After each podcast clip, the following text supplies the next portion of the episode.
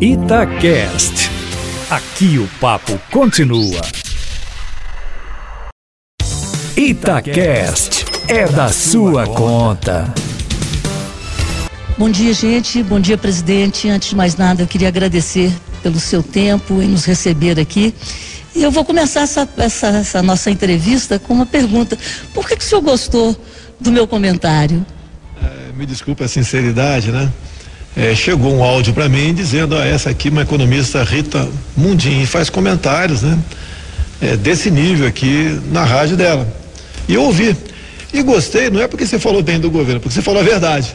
É coisa rara, me desculpa aqui no, meio jornalístico, né? Alguém falar a verdade que está acontecendo, crítica ou elogio. Em função disso, paguei missão para um assessor meu aqui, Terço, levanta o telefone da tal da Rita Mundim, que eu não conheço ela. Levanta aí, levantou o telefone, batemos um papo. E marcamos a entrevista no dia de hoje. Espero que atinja Minas Gerais e região é, da mesma forma como você tem atingido com seus comentários sobre a economia. Muito obrigada, presidente. E eu falei exatamente o que eu penso. Não foi realmente, como eu te disse, não foi para te agradar nem nada. Eu acho que o Brasil está mudando e nunca a gente viu tanta coisa acontecendo numa velocidade tão grande. E coisas boas, mudanças estruturais, não de governo, mas mudanças para o Estado, para as futuras gerações. Então, parabéns aí pelo seu trabalho. Me permite, né? Um dos maiores bancos do mundo chama-se Caixa Econômica Federal. Estava no evento agora há pouco, Pedro Guimarães. E lá eu comecei falando que a Caixa está realmente na vanguarda na questão econômica, diminuiu a taxa de juros absurdamente, né?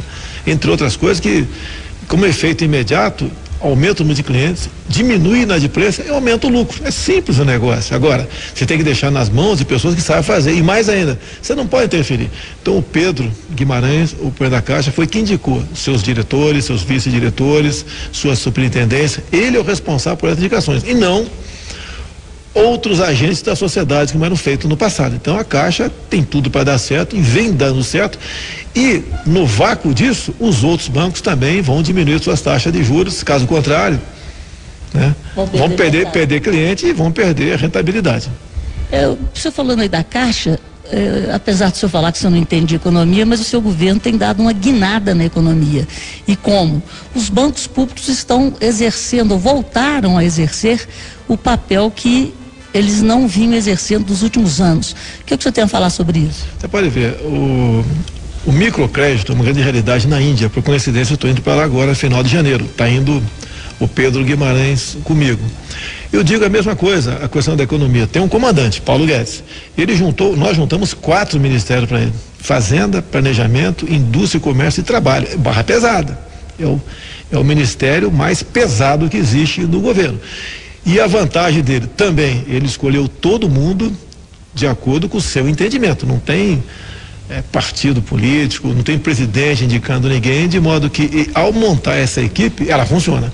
Ele tem ascendência sobre ela e ela acaba funcionando. E várias medidas foram tomadas ao longo dos anos. Eu não deixo de elogiar uma, uma ação muito boa do governo anterior Temer, que foi a reforma na CLT. É, permitiu que que realmente a questão do emprego não continuasse se avolumando negativamente como até aquele momento. Então as outras medidas tomadas fizeram com que nossa economia entrasse, saísse do vermelho, entrasse no verde no corrente ano. Falando um pouquinho mais de economia, nós amanhecemos hoje com o Twitter do Trump virado para o nosso lado. O que, que o senhor tem a falar sobre essa taxação, a volta da taxação sobre o aço brasileiro? É, primeiro é munição para o pessoal opositor meu aqui no Brasil, né? É, vou conversar com o Paulo Guedes hoje ainda. Se for o caso, vou ligar para o presidente Donald Trump. A economia deles não se compara com a nossa, dezenas de vezes maior do que a nossa. E não vejo isso como uma retaliação. Eu vou conversar com ele para ver se não nos penaliza com a sobretaxa no preço é, do alumínio. A alegação dele, no Twitter dele, é a questão dos commodities. A nossa economia basicamente vem dos commodities. Tá? É o que nós temos. E espero que tenha o um entendimento dele que não nos penalize no tocante a isso. E tenho certeza que, tenho quase certeza que ele vai nos atender. Pois é, porque nem o presidente do Banco Central americano consegue convencê-lo da flutuação do dólar. Tomara que o Paulo Guedes tenha aí uma, uns argumentos melhores, né? Porque o problema, o nosso dólar, não, não, o real não desvalorizou de uma forma voluntária, né? Foi mercado mesmo, né? já que o câmbio é flutuante. Está conectado. A própria briga comercial Estados Unidos-China influencia no preço do dólar aqui. Questões que acontecem no Chile influenciam aqui também. Eleições na Argentina, negativamente. No Uruguai, positivamente. Né? Bolívia, Equador, Peru.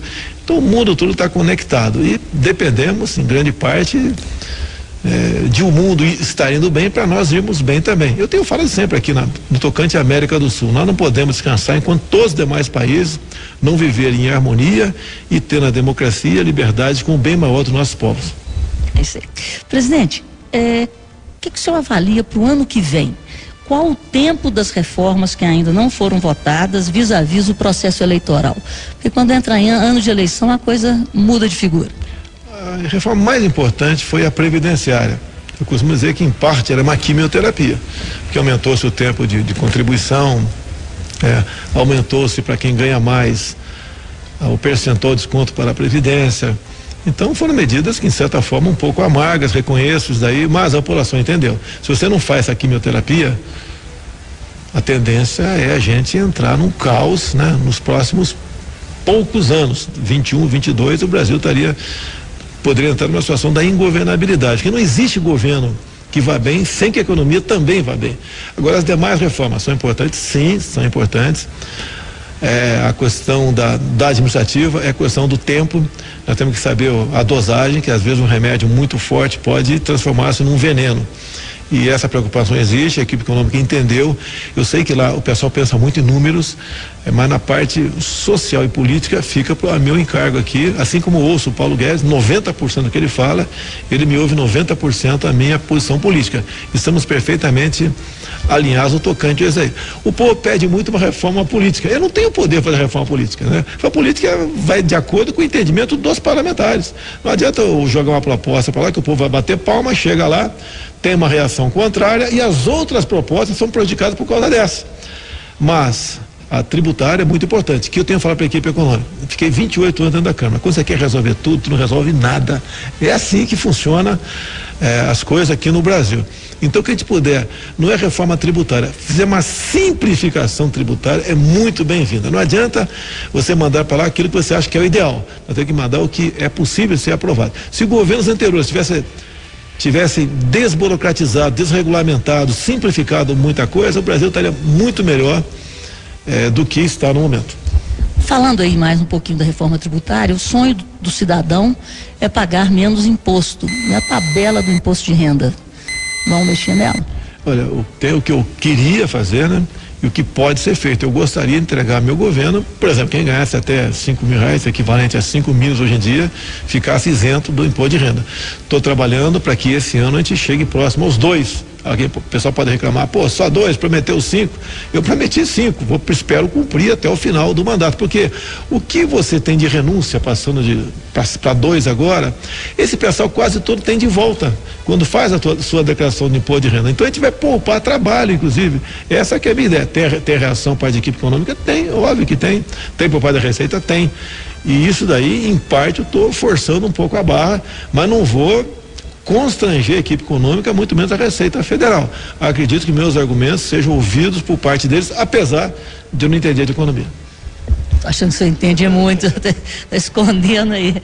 Bom, mas enfim, é, o senhor já falou um pouco, mas como que funciona o casamento do liberal, desestatizante economista Paulo Guedes com o presidente de formação militar e estrategista Jair Bolsonaro, que entende muito do que é estratégico para a nação? Olha, realmente a minha formação militar, nós somos estatizantes. Eu não, não vou negar que as minhas votações no passado, em 90%, foram pró. Eh, estatiza, esta, eh, fossem estatizadas as questões no Brasil. Conheci o Paulo Guedes, tem dois anos aproximadamente, e o que eu precisava? Que um homem evolui. A mulher também evolui, nós evoluímos, tá certo? E os argumentos que ele apresentou para mim com uma clareza enorme me convenceu rapidamente. E mostrando, inclusive, né, exemplos de como a economia estatizante, né, e funcionava em outros países do mundo. E, logicamente, eh, eu dei o voto de confiança para ele, assumir um compromisso com ele em seguir em mais de 90% a sua agenda, assim está sendo feito. Não estou sendo violentado por causa disso, né? Até teve uma passagem muito, muito bacana entre nós durante a campanha eleitoral por ocasião das convenções, né? Um candidato escolheu uma mulher como vice. Daí ele chegou para mim, o presidente, tem que botar uma mulher como vice também aí. Eu falei, Paulo Guedes, eu entendo tanto de economia como você de política. Deixa comigo essa parte. ele levou o choque no momento, né? porque ele é uma pessoa que é reconhecido fora do Brasil, inclusive. Mas a liberdade entre nós, de sempre especial na particularidade, a gente num linguajar bastante comum resolver essas questões, não tem preço. Então estou muito feliz com esse casamento aí com hétero, com o Paulo Guedes na questão da economia e ele, em grande parte, é o dos responsáveis pelo nosso governo hoje em dia.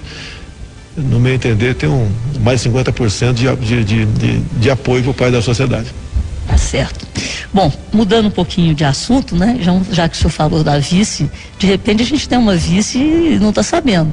Qual o papel da primeira-dama, Michele Bolsonaro, na sua missão de conduzir o Brasil?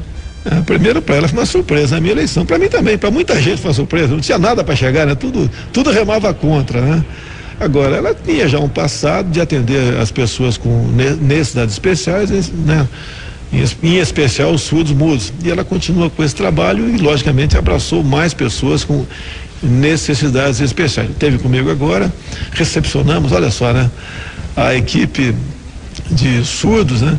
campeões, campeãs mundial de futebol de salão. Quem diria? Foram seis partidas e seis vitórias. Esteve presente, fez um discurso, muito aplaudida, conversamos com o pessoal. Então esse papel é muito importante porque ela tem um afazer dela, tá? Então ela cuida disso do coração, já era a função dela. Isso aí, o duro é quando às vezes é uma pessoa normal, né? E se vê na situação de primeira dama e não, e não, tem, não sabe o que vai fazer é, que bandeira vai levantar, porque o povo cobra uma participação da primeira-dama ao lado do presidente da República. E ela tem desempenhado muito bem essa função. Bom, presidente, decorrido quase um ano de governo, o que, que o senhor considera o seu maior acerto? A escolha dos ministros. É, você não tem como governar um país se cada ministro tiver uma indicação de um grupo qualquer para aquele ministério. E aquele ministro passaria a, a, a a responder perante o grupo que indicou ou não perante o presidente da República. Eu já vi coisas em Brasília aqui inacreditáveis. Chega um parlamentar para o ministro né, e fala, olha, o problema desse meu setor é esse. Ele fala, não, eu respondo aqui, eu devo lealdade ao grupo que me botou aqui e não ao presidente da República. E fala isso, falou para o próprio presidente da República no passado. Então isso deixou de existir. Eu acho que o maior acerto foi exatamente pelo critério técnico escolher os nossos 22 ministros. Nesse período, o senhor tem algum arrependimento? Ah, não posso falar arrependimento. A gente erra, né? Pede desculpas e toca o barco. Essa é, essa é a minha posição. É humildade acima de tudo, né? E tem uma gratidão muito grande é, perante aqueles que me ajudaram a chegar à função onde cheguei. E o senhor poderia falar qual seria o maior desafio que o senhor enfrentou até hoje? Ah, foi a escolha dos ministros. que pressão existia do outro lado, que tinha três grupos basicamente disputando a presidência. Era eu, era a esquerda de sempre e o, e o pessoal lá atrás apelidado de centrão. E cada um tinha a sua política, né? Os seus grupos já tinham o poder dividido entre eles. Quando chegou o, cavalo paraguaio atropelando, eles se assustaram e queriam fazer parte do governo. Só que eu tinha um compromisso com a, com a população brasileira que ia escolhê-los pelo critério técnico. Então, realmente, isso aí foi um desafio muito grande. E o momento mais difícil do seu governo até hoje?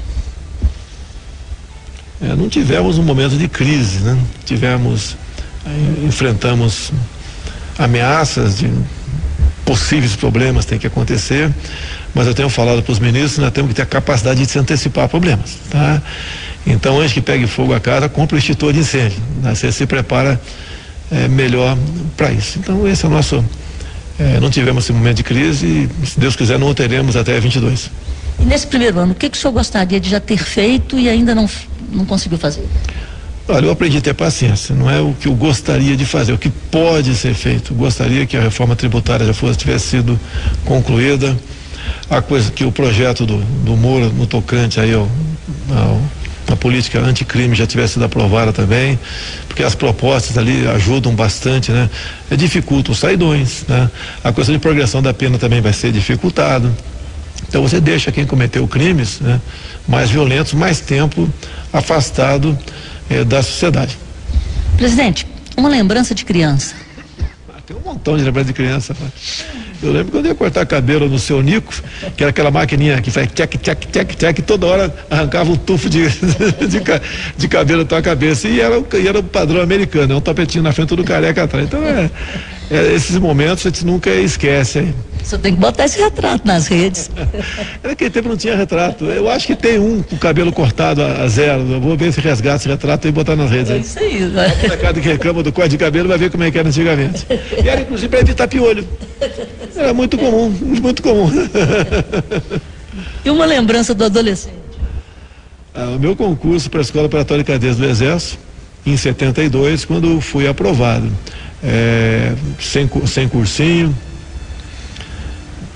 basicamente estudando sozinho, mas com bom ensino daquela época do período militar, com muita disciplina, né? É, consegui ser aprovado, 200 vagas em todo o Brasil, realmente era uma coisa, foi uma coisa heróica para quem morava ali na região mais pobre da São Paulo, que é o Vado Ribeira. E agora o sonho do presidente? Entregar o Brasil melhor do que eu peguei para o meu sucessor em 23 ou 27, não sei. tá bom, presidente, muito obrigada, viu? Foi ótimo. O senhor já, eu já o tinha como uma pessoa muito simpática e delicada quando o senhor me ligou, mas agora estou vendo que o senhor realmente é uma pessoa, é, é um brasileiro. O que, que o senhor falaria do patriotismo para quem está nos ouvindo? Tem que ser resgatado, estamos resgatando. O próprio 7 de setembro foi um show aqui em Brasília. É, os eventos militares eu tenho comparecido, é uma demonstração que nós reconhecemos o papel das Forças Armadas, dos nossos policiais também em todo o Brasil. Então o patriotismo é resgatado por aí, respeitando a família, é, devendo obediência ao povo que te elegeu, e em caso especial de, da maioria dos brasileiros, né? Temor a Deus. Tendo Deus acima de tudo, você tem tudo para dar certo. Presidente, o slogan do seu governo é Pátria Amada Brasil. Então eu queria fechar e eu vi um vídeo na, que rodou nas redes sociais, o senhor e toda a sua equipe cantando o hino nacional na semana da proclamação da República. Qual é a mensagem que o senhor quer passar todo dia para o povo brasileiro? É que temos o Brasil acima de tudo, né? Esse Brasil acima de tudo é um lema militar, ou seja, é muito comum nas unidades militares está é, escrito isso em algum lugar. O Deus acima de tudo, esse foi um, insight que deu em mim num evento que estava vendo aqui no, aqui em Brasília junto a evangélicos, tá certo? Agora devemos acreditar na nossa pátria, devemos honrá-la, respeitar os nossos símbolos e realmente dizer que a nossa bandeira tem a cor que tem, verde e amarela, não podemos aceitar que o que alguns querem impor ao nosso Brasil, o socialismo não, não deu certo em lugar nenhum no mundo, só deu certo para a cúpula socialista. Eles sempre viveram muito bem no seu respectivo é, país. A ideia de, de, resgatar, resgatar os nossos símbolos é realmente e despertar o, patri, o patriotismo no povo brasileiro. Você pode ver a questão do Macron há pouco tempo, quando falou, colocou em xeque a nossa soberania sobre a Amazônia. Teve um lado positivo, despertou o sentimento patriótico no povo brasileiro para essa região mais rica do mundo.